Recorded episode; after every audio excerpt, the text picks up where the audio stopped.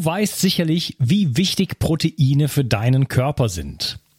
Dein Körper braucht sie, um Muskelzellen, Hormone und andere Botenstoffe herzustellen. Als Transportproteine spielen sie auch eine wichtige Rolle bei der Entgiftung. Speziell jüngere und auch ältere Menschen sowie Kranke haben oft einen erhöhten Bedarf an Proteinen. Proteine bestehen aus den kleinsten Bausteinen, den Aminosäuren. Die beste Bioverfügbarkeit bekommst du, indem du deinem Körper alle essentiellen Aminosäuren direkt zuführst, aus denen dein Körper alle Proteine bauen kann. Das sympathische Berliner Startup Brain Effect hat nun ein perfekt abgestimmtes Aminosäurenprofil in ein praktisches Getränk gepackt. Also keine Pillen mehr, sondern einfach ein praktischer Drink für jeden Tag. Complete Aminos deckt den Bedarf aller essentiellen Aminosäuren ab, so wie die Weltgesundheitsorganisation es empfiehlt. Perfekt für alle, die zu wenig Protein über die normale Ernährung aufnehmen oder einen erhöhten Bedarf aufgrund intensiver sportlicher Betätigung haben. Complete Aminos ist der perfekte Begleiter für ein gutes Training. Auch Veganern empfehle ich die kompletten Aminosäuren bereits seit langer Zeit. Complete Aminos findest du unter www.brain-effekt.com und mit dem Gutscheincode BIO360 bekommst du satte 20% Rabatt auf alle Einzelprodukte von Brain Effect, Merchandise-Produkte ausgenommen. Also, eine perfekte Proteinversorgung war noch nie einfacher. Den Link findest du in der Beschreibung und in den Show Notes. 360. Zurück ins Leben. Komm mit mir auf eine Reise. Eine Reise zu mehr Energie und fantastischer Gesundheit. Ich möchte dir das Wissen und den Mut vermitteln, den ich gebraucht hätte, als ich ganz unten war. Dabei will ich dir helfen, wieder richtig in deine Energie zu kommen. Zurück ins Leben. Hallo ihr Lieben und herzlich willkommen zu Bio 360. Das ist der zweite Teil von meinem Interview mit Christian Dietrich Opitz. Hallo Christian. Hallo Unkas. Du hast also ein schön, äh, schönes Schlusswort äh, äh, gehabt im ersten Teil. Du hast gesagt, werden wir in 70 Jahren auf diese Epoche äh, zurückschauen und sagen, das war das, das war klares Denken, wir hatten recht. Also bis, bisher war die, die, die, die, die Wissenschaft von heute war dann immer die, die, der Irrtum von morgen, aber da ab dem Zeitpunkt war es wirklich so, dass da haben wir also es war also alles so korrekt und ne also sorry ähm, nee das wissen wir ja jetzt schon ja also ein Teil der Bevölkerung weiß ja jetzt schon dass eigentlich nichts stimmt was man uns erzählt gerade oder und das das ist ja nicht nur, es geht jetzt nicht nur um C. Äh, wenn man sich, ich habe mich halt politisiert im letzten, äh, vorletzten März.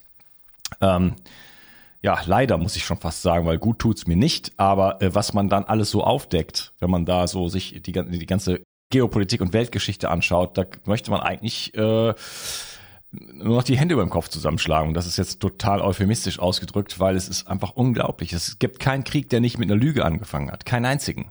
Ja, es wird ge gelogen, bis sich die Balken biegen. Und in der Wissenschaft ist das genauso. Ja, und ähm, äh, Beispielsweise ähm, die Dämonisierung der Fette, ne? Ansel Keys. Äh, er wurde von der Zuckerindustrie gesponsert und hat dann gesagt, hat dann eine 22 Länder Studie gemacht, äh, wo, wo er äh, zeigen wollte, dass, äh, dass tierische Fette, also äh, ähm, ähm, saturate, ähm, sättigte Fette gesättigte Fette, danke, äh, sozusagen äh, Herz, Herz-Kreislauf-Probleme hervorrufen und äh, die Ergebnisse kamen nicht raus, sondern hat er das aber in sieben Ländern, konnte das so einigermaßen belegen, hat er gesagt, das ist jetzt die Sieben-Länder-Studie.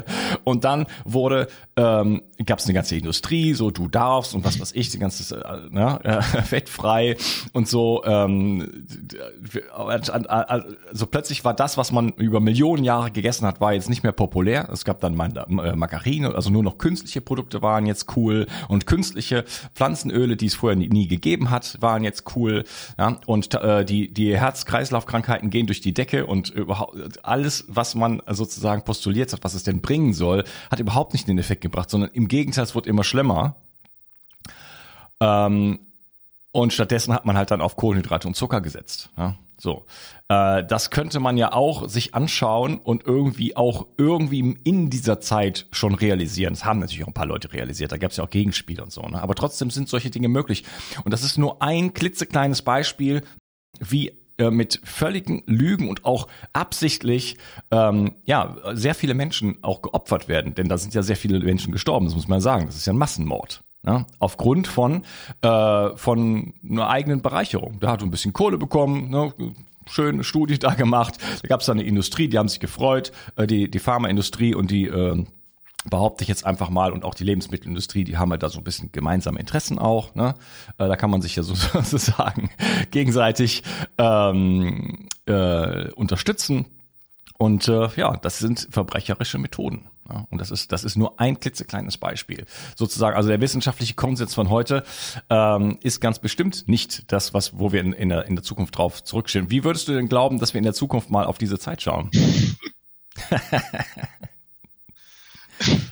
Also musst du nicht beantworten. Ganz, ganz ähnlich vermutlich, wie wir heute auf vergangene Zeiten schauen und feststellen können, dass verständliche Faktoren zu dem Denken und den Entscheidungen von Menschen und äh, von Entscheidungsträgern geführt haben und man muss natürlich auch aufpassen bei Rückblicken, dass man jetzt nicht arrogant wird. Ich meine, wenn wir gelebt hätten in früheren Zeiten, dann hätten wir eben diesen Einflüssen unterlegen und hätten uns so verhalten wie die Menschen damals aus den gleichen Gründen.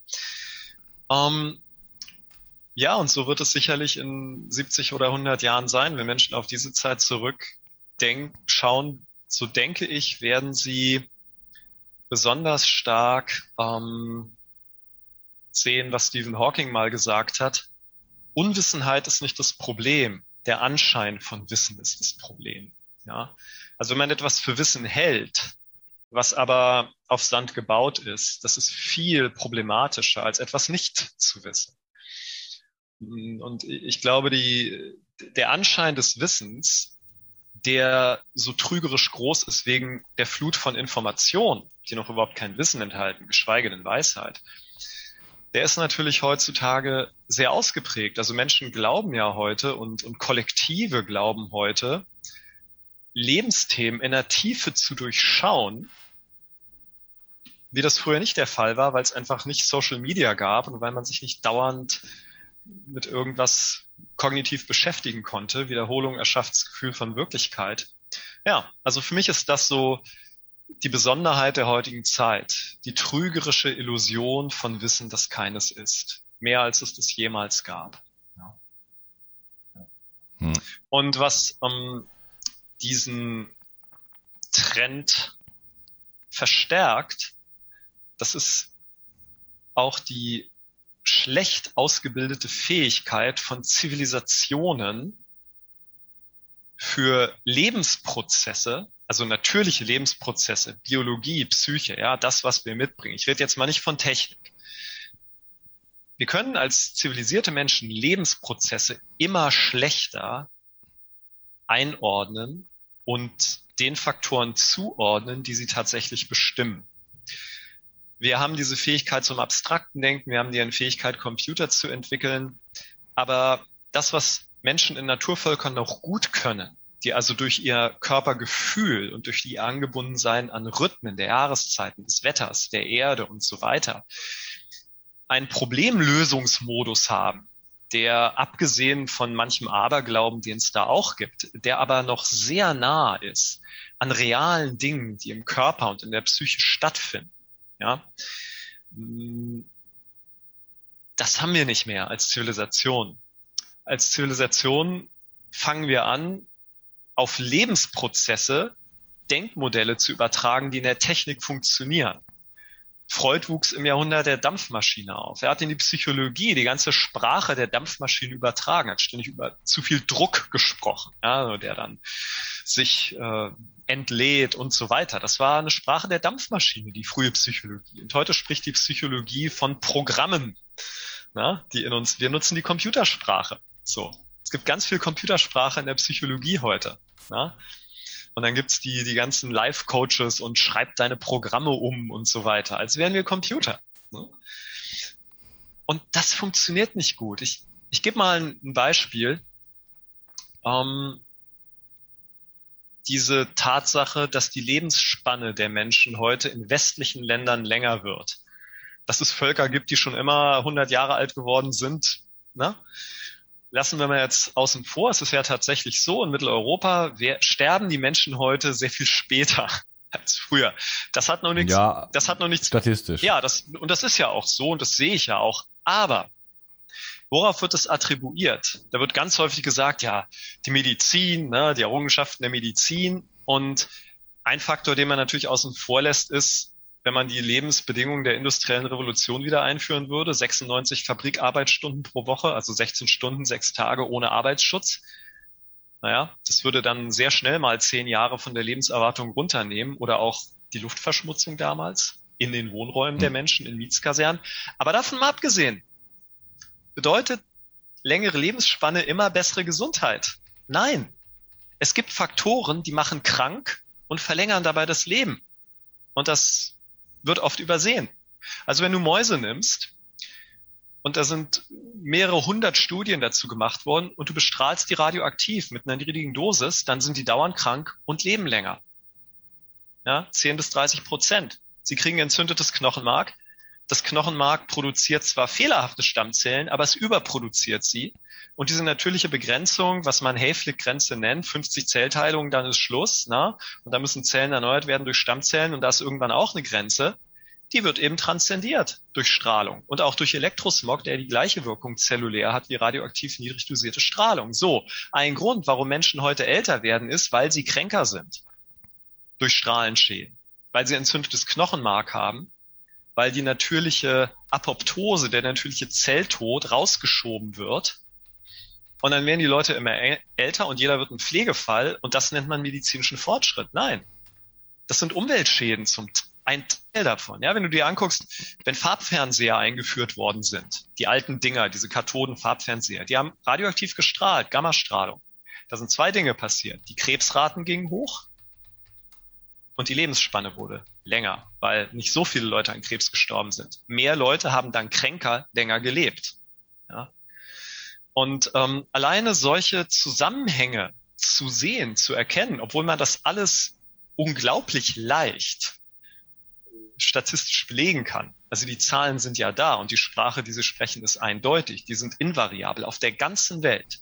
Überall, wo Elektrizität ähm, also Elektrosmog und dann Radioaktivität eingeführt worden sind, gab es diese beiden Phänomene. Mehr Krankheit, längeres Leben. Ja, das wird gar nicht eruiert, dieser Zusammenhang. Und es gibt dieses dumpfe, wirklich primitive Denken. Oh, wir leben länger. Das muss die Medizin sein. Nein. Wer sagt das? Wo gibt es den Zusammenhang, der das aufzeigt? Abgesehen von einigen sehr, sehr guten lebensrettenden Maßnahmen, in denen die Medizin tatsächlich unglaublich brillant geworden ist und wo dann natürlich im statistischen Durchschnitt auch die Menschen länger leben, weil vielleicht Unfälle, an denen sie früher gestorben werden, heute von brillanten chirurgischen Eingriffen so abgefangen werden können, dass Menschen nicht sterben. Aber insgesamt ist einfach diese Connection gesünder gleich länger leben, die ist eine Teilwahrheit.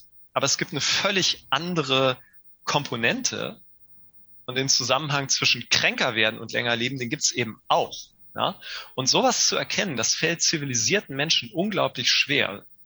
Das sind Dinge, die, die haben Naturvölker, die näher an Lebensrhythmen an der Erde sind, am Körper, körperlichen Leben als, als Grundlage dafür, wie sich für sie Realität konstruiert. Die haben das eher und wir haben das kaum noch. Und auf dieser Basis von Entfremdung von realen Zusammenhängen des realen biologischen und psychologischen Lebens suchen wir nach Lösungen für Probleme, die aus der Entfremdung stammen, durch weitere Entfremdung. Ja? Also das, was ursprünglich das Problem verursacht hat, scheint uns der einzige Ausweg und der ist es natürlich nicht. Ja, wenn unser Immunsystem immer schwächer wird, glauben wir, dass weitere Maßnahmen, die das Immunsystem im Grunde genommen irritieren, überstimulieren und schädigen, dass die dann helfen. Nicht unbedingt ein sinnvoller Weg, aber weil wir dem ursprünglichen, dem natürlichen, wie dem Immunsystem eben nicht mehr trauen, glauben wir, weitere Interventionen des Menschen sind die Lösung. Und auf der Basis dieser ganzen Mechanismen scheint dann jedes Denken, was das in Frage stellt, zutiefst feindselig und gefährlich. Das eigene Sicherheitsgefühl, was man gerade investiert hat in die Entfremdung von Leben, in das invasive Eingreifen in Leben, da, wo ich jetzt Sicherheitsgefühl investiert habe, da kommt jetzt jemand und sagt, hey, das ist vielleicht keine gute Idee, dass mein Sicherheitsgefühl bedroht. Und dann gibt es eben nicht mehr die Fähigkeit, wirklich mal rational Sachen auszudiskutieren. Nein, da wird emotional reagiert. Und dann gibt es den Propaganda-Gegenwind gegen solche ja, Aussagen, Menschen, die sie machen. Ja, immer wieder eine Freude, mit dir zu sprechen, Christian. Super. Ähm, ich, ich rede auch manchmal drüber, dieses, dieses, ähm, ja, dieses Attribuieren äh, von längeren Leben zur, zur Medizin. Ne? Ähm, es ist also statistisch äh, ist es ja auch so, dass früher ähm, wir eine sehr hohe Kindersterblichkeit hatten ne? und dadurch, wenn man dann die Statistik da nicht äh, bereinigt, sozusagen, äh, da, dadurch einfach, dass schon die Lebenserwartung enorm anwächst, indem jetzt plötzlich die Kinder alle überleben, äh, wächst dann, äh, das ist ein, unglaublicher Faktor, der dann da reinkommt. Ne? Das werden also plötzlich werden die Leute viel viel älter. Natürlich die ganzen Lebensumstände, du hast ja schon ein paar Sachen angesprochen, Industrialisierung und so weiter, über überhaupt über die Lebensumstände äh, in Europa äh, in den letzten 2000 Jahren waren ja gruselig, so ne, für, für die normale Bevölkerung. Die einzigen Leute, die älter geworden sind, das war so die, der, die obere Mittelklasse. Ne? Die, die Adeligen, die haben irgendwie in ihrer in ihrer in ihrer eigenen Dreck gelegen und den ganzen Tag Torte gegessen und sich nie bewegt. die anderen haben sich kaputt gearbeitet und mit mit 16 Mann irgendwo auf dem Boden geschlafen. Und dann gab's nur so diese mittel obere Mittelklasse. Äh, äh, Goethe, Gauss, äh, Schiller und so weiter. Und die sind auch alle deutlich über 70 geworden. Ja? Also das war ähm, und die haben sicherlich auch keinen voll optimierten äh, äh, Lebenswandel gehabt in dem Sinne. Ne? Das heißt, das Potenzial des Menschen, irgendwo 70, 80, 90 zu werden, war eigentlich immer schon da. Ne? Nur ähm, die Lebensumstände haben das halt verhindert. Und klar, äh, Antibiotika kann ein Leben retten, aber wozu brauche ich Antibiotika, wenn ich ein ganz normales, natürliches, giftfreies Leben lebe? Dann brauche ich das überhaupt gar nicht. Dann ist das ganz, ganz selten, dass das mal tatsächlich äh, wirklich gebraucht werden könnte. Heutzutage brauchen wir das, weil wir ständig in so einer bedrohlichen Situation irgendwo sind, weil unser Immunsystem halt eben nicht im Austausch mehr ist mit der Welt zum Beispiel. Ähm, weil wir belastet sind mit Schwermetallen und, und anderen Infektionen und so weiter. Ne? Das ist einfach, wir haben nicht mehr die Gesundheit, die wir äh, eigentlich haben könnten. Und dadurch äh, sind wir natürlich dann viel anfälliger und dann kann natürlich auch mal ein Antibiotika von mir aus ein Leben retten. Aber äh, es ist nicht äh, dem Antibiotika zuzuschreiben, dass wir jetzt älter oder gesünder werden, sondern ganz im Gegenteil. Da hat das Ganze ja auch massive ähm, Folgeschäden oftmals. Ne? Ja, äh, du hast gesagt, äh, ich fand das super, äh, die Probleme aus dieser, das ist ja so ein bisschen wie Einstein das gesagt hat, wenn ich auf einer äh, äh Ebene ein Problem habe, dann muss ich das von einer höheren Ebene aus lösen und wir versuchen es aber, so wie du es eben so ein bisschen dargestellt hast, immer auf derselben Ebene zu lösen. Noch mehr vom Gleichen. Ne? Das, äh, ich will die, die aktuellen Themen C und I jetzt nicht so unglaublich ansprechen, aber trotzdem ähm, in Israel ist es jetzt ja so, äh, dass äh, schön durchgepikst wurde und jetzt die Fälle äh, steigen wie bekloppt, sage ich jetzt mal. Ähm, und äh, davon 25, 75 bis 85 Prozent der Fälle gepikst sind. Und jetzt sagt man, jetzt muss es ein drittes Mal und ein viertes Mal geben. Ne? Also mehr vom Gleichen. Also es hat bis jetzt schon nicht funktioniert. Ja?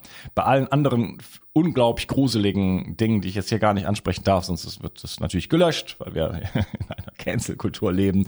Aber ähm, es wird einfach das Gleiche gemacht. Und es, die, die negativen Konsequenzen davon, die werden ja dann nochmal äh, potenziert, würde ich einfach jetzt mal voraussehen. Ne? Und warum das gerade auch in Israel passiert, das will ich jetzt hier gar nicht ausbreiten. Äh, ich weiß es nämlich nicht, aber äh, das, das macht mich sehr, sehr stutzig, muss ich sagen. Ja, äh, ähm, Sicherheitsgefühl hattest du angesprochen wir wollen unbedingt bei diesem Sicherheitsgefühl bleiben. Aber es ist ja jetzt so, wir haben so, ich habe neulich einen Podcast gemacht mit ähm, zwei Leuten, die so äh, ein bisschen Investmentberatung machen, aber auch sehr viel politische Beratung machen. So, wo stehen wir eigentlich geopolitisch? Und die habe ich auch gefragt, äh, wie würdest du diese Zeit nennen, in der wir leben? Und ähm, der äh, eine hat gesagt, der Hannes Hörtner hat gesagt, das ist die Zeit der Spaltung. Ja, und das erleben wir ja, das kennt ja jetzt fast jeder, die, die Spaltung geht mit durch die Familien. Das heißt, da gibt's irgendwie die Leute, die so quasi ähm, der Propaganda oder dem, dem, dem, dem Mainstream so folgen und sagen, nein, es ist alles wahr, was die sagen und alles andere muss Quatsch sein, ja, bitte nichts davon hören und äh, ich schick mir bitte kein Video von irgendeinem Bhakti oder irgendwie sowas, das ist, das ist, das ist auf jeden Fall Verschwörungstheorie, das ist rechts äh, irgendwas. ähm, kann man, und dann gibt's die anderen, ja, in so und so viel Prozent der Bevölkerung, die sagen, ey, Moment mal, hier ist doch irgendwas total, äh, total äh, schief läuft hier. Ne? Auch viele Ärzte und so, da gibt es ganze Vereinigungen mittlerweile und Rechtsanwälte und alles mögliche. Jetzt immer mehr Leute sagen ja jetzt auch äh, plötzlich äh, ihre Meinung, nachdem das doch ziemliches Schweigen im Walde war. Auf der anderen Seite gibt es auch natürlich Leute, die richtig auf den Propagandazug aufspringen, irgendwelche Künstler, die jetzt da äh, schöne Gehaltschecks bekommen und äh, da richtig Werbung machen und so, ne? Also, wow. Aber wie kann es sein, dass so diese mh, hm, wenn wir doch irgendwie eigentlich erstmal alle gleich sind, vielleicht psychologisch, ne? alle dieselben zweieinhalb Millionen Jahre Homo erectus hinter uns haben, ähm, dass, dass dann doch so ein, so, ein, so ein großer Unterschied plötzlich jetzt in der Gesellschaft auftaucht? Hm. Ähm, ich bin ein großer Fan von Viktor Frankl, diesem Wiener Psychologen, den man ja auch manchmal als den Begründer der dritten Wiener Schule der Psychotherapie bezeichnet hat. Ähm, Frankl war als ganz junger Mann, also als 16-Jähriger, in, in, Kontakt mit Freud und dann war er später ähm, in der Gesellschaft von Alfred Adler und dann hat er seine Sichtweise entwickelt und für ihn war das Wesentliche ähm, in der Psychotherapie und einfach das Wesentliche für ein gelingendes Leben die Ausrichtung auf Sinn. Er hat es auch manchmal sinnzentriert oder sinnorientierte Psychotherapie genannt und er war sehr erfolgreich bei Menschen in ja wirklich sehr prekären Situationen, also zum Beispiel das Abwenden von Selbstmord oder auch ähm, schwerkriminelle Jugendliche, ähm, bei denen er eben nicht so vorgegangen ist wie sonst die Psychotherapie, sondern wo sein, sein ganz klare Ausrichtung war, diese Leute sind in der Situation, weil sie keinen Sinn im Leben empfinden. Deswegen werden Menschen kriminell, deswegen wollen sie Selbstmord begehen und so weiter und so fort. Und er hat dann eben auch oft gesehen, dass wenn Sinnausrichtung im Leben da ist, vieles andere von alleine besser wird. Also ein schönes Beispiel von Frankl ist, der Mensch heute, ne, der strebt zur Lust, der will den Lustgewinn. Was er dadurch bekommt, ist sehr viel Frust. Ja, dann isst man zu viel und die falschen Dinge, dann ähm, ist die Sexualität vielleicht, tja, geht in die, in die überbordende Richtung, die Pornowelt und so weiter. Und irgendwann stumpft es ja ab. Ja. Es funktioniert ja nicht. Lustreize zu übertreiben funktioniert nicht. Ja? Ja, irgendwann sind die Dopaminrezeptoren genau. einfach mal überladen also wenn du, und dann ist vorbei. Wenn du Ratten Kartoffelchips anbietest, fressen die ja, bis sie tot sind. Na, da gibt's ja keine Grenze. Und wir haben eben diese Fähigkeit in unserer Zivilisation heute, Überreizung permanent anzubieten. Und äh, für Frankel war es eben so, ist dein Leben auf Sinn ausgerichtet, ist der Lustgewinn ein schöner Bonus. Kriegst du auch noch dazu, weil es eben nicht im Vordergrund steht. So, warum erwähne ich das gerade? Weil ich der Meinung bin, dass auch dieses Extreme, was wir heute sehen, ja, Spaltung der Gesellschaft und diese ganzen Themen, so die politische Korrektheit und dann die Ausgrenzung äh, von allen Andersdenkenden. Das ist aus meiner Sicht ganz, ganz klar so, dass dieser Kriegsschauplatz, ja, man muss die richtig bekämpfen, man muss die löschen, Cancel Culture, dass das ein schlaffer, müder, nichtstaugender Ersatz für echten Sinn im Leben ist. Denn Menschen, die ich erlebe, die ein sinnerfülltes Leben haben, die brauchen sowas nicht. Die haben es schlichtweg nicht nötig, wegen Meinungsverschiedenheiten diese Empörung hochzufahren und zu sagen, ja, die Wahrheit liegt bei mir und wer mir widerspricht, der ist ein minderwertiger Mensch und sollte gar nicht gehört werden. Also wenn ich mir so Sachen angucke wie jetzt ne, am amerikanischen Universitätscampus, wo dann diese Woke-Studenten ähm, mal festlegen, so, es gibt jetzt einen Tag, da sollen alle Weißen das Unigelände verlassen. Und als dann Professor gesagt hat, äh, wozu soll das gut sein, dann wurde er von einem Mob von 50 Studenten da rausgedrängt und wir haben ihn angeschrien, er ist ein Rassist und ein Nazi. Warum machen Studenten das? Ich würde sagen, weil sie keinen echten Sinn im Leben haben. Und deswegen muss irgendwas als Ersatz herangezogen werden. Und ich würde auch sagen, dass das bei, ja, aber was sind denn krasse religiöse Sekten zum Beispiel? Das ist Sinnsuche. Vielleicht inhaltlich fehlgeleitet, aber man sieht, wozu Menschen bereit sind, was Menschen auf sich nehmen und was Menschen gegen andere zu unternehmen bereit sind. Wenn echter, gesunder, authentischer Sinn im Leben fehlt und dann irgendeine Ideologie diese Lücke füllt. Und Ideologien bieten sich eben leider an, als Sinnstifter. Ja, ähm, der Kommunismus war ein Sinnstifter, der Nationalsozialismus war ein Sinnstifter, ähm, irgendwelche anderen, ja, religiöse Ideologien können sehr sinnstiftend sein. Nur der Grund, warum Menschen dafür anfällig sind, so wie heute für die politische Korrektheit, für die Mainstream-Korrektheit, so und so muss man die Dinge sehen, ja, das ist Ersatz dafür, dass es kein echtes, authentisches Sinn erleben im eigenen Leben gibt. Und dieses authentische Sinnerleben, das zu finden und danach zu leben, das braucht eben Einsatz. Es ist unglaublich leicht, auf Social Media Shitstorms in Gang zu setzen und, und irgendwelche Leute mit Steinen zu bewerfen, äh, metaphorisch gesprochen. Das kostet einen ja nichts. Da muss man ja nicht bei sich selber anfangen. Und die Verweichlichung, die ich in unserer Gesellschaft erlebe, in Bezug auf Selbstverantwortung, in Bezug auf Selbstdisziplin, ja, die ist wirklich extrem. Die, die, diese ganze Instant-Gratifikationsmentalität und das macht eben diesen Lustgewinn, wenn ich über Leute lästere und wenn ich da auf Social Media irgendwas poste, wo ich jemanden na, einfach ähm, niedermache, das kann ja so einen unmittelbaren Lustgewinn geben. Aber warum ist der reizvoll? Der ist reizvoll, weil Leute keinen Sinn haben, womit sie ihre Zeit füllen könnten. Also wenn, wenn irgendeine Kultur sehr stark gegen etwas ist, ja, dann aus meiner Sicht deswegen, weil echter Sinn, Sinnesbe Sinnbezug fehlt in diesen Menschen. Und sein Leben auf Sinn auszurichten, das ist Arbeit. Da muss man aus seiner Komfortzone raus. Da muss man sich angucken, wo ist mein Leben so, dass es den Sinn, den ich empfinde, unterstützt und wo nicht. Und wer kann das ändern? Hm, nur ich alleine. Niemand sonst, niemand ist schuld, egal wie traumatisch meine Kindheit war und sonst was. Okay, es mag alle möglichen Einflüsse gegeben haben, aber ich bin der Einzige, der es jetzt ändern kann. Ja? Und Menschen, die sich damit beschäftigen, die haben gar nicht die Zeit und die Energie, ständig Recht zu haben. ja? Und ständig zu wissen, wer Unrecht hat das, äh, das fehlt einem dann. Da, da, dafür hat man gar nicht die, die Ressourcen. Diese ganze Empörungskultur, Cancel Culture und so weiter, das zeigt mir einfach auch, dass die Leute, die das aktiv generieren, dass die überhaupt nichts haben, wofür sich ihre Zeit und ihre Energie äh, sich einzusetzen lohnt.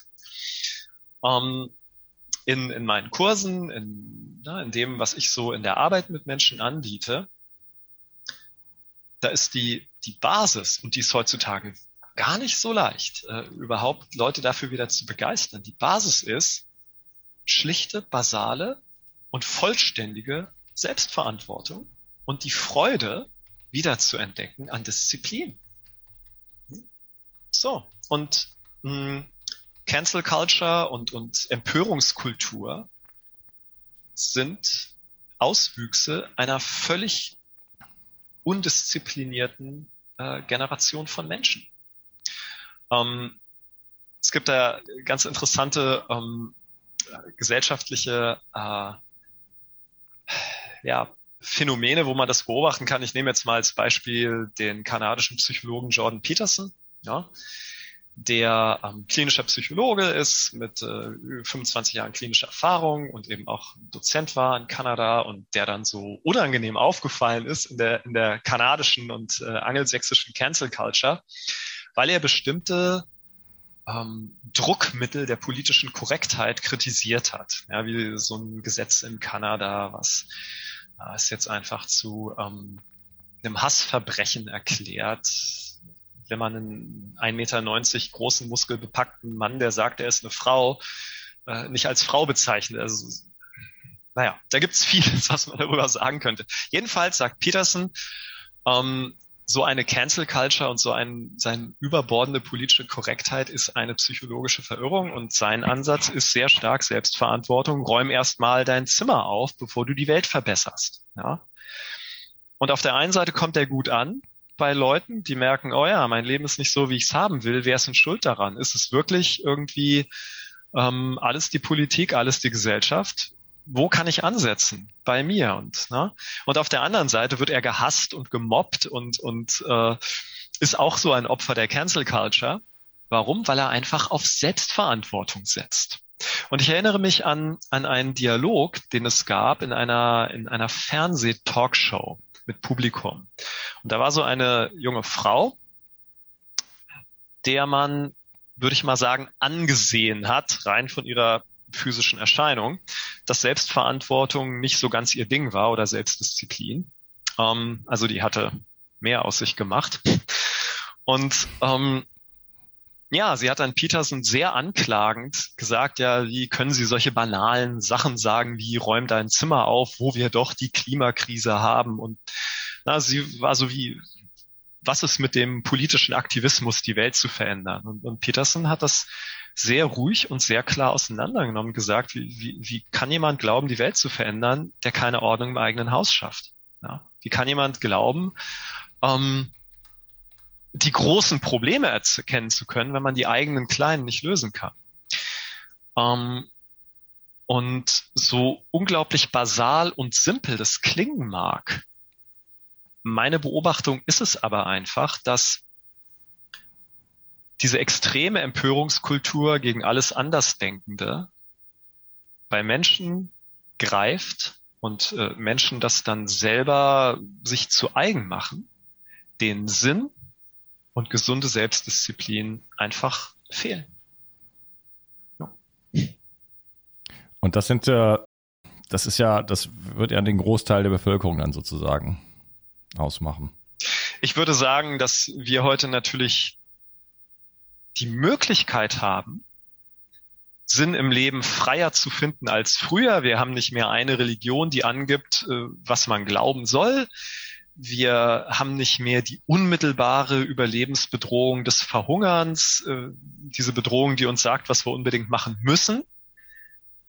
Wir sind eigentlich frei, was unser Denken angeht ähm, und unsere Ausrichtung im Leben einen Lebensentwurf zu finden, der für uns Sinn macht. Also diese Freiheit haben wir. Aber mit dieser Freiheit sind offenbar viele Leute überfordert und lassen sich dann lieber bedienen und lassen sich vorgeben, was ist die aktuelle Mode, was sind die aktuellen Trends, was ist die jetzige politische Korrektheit.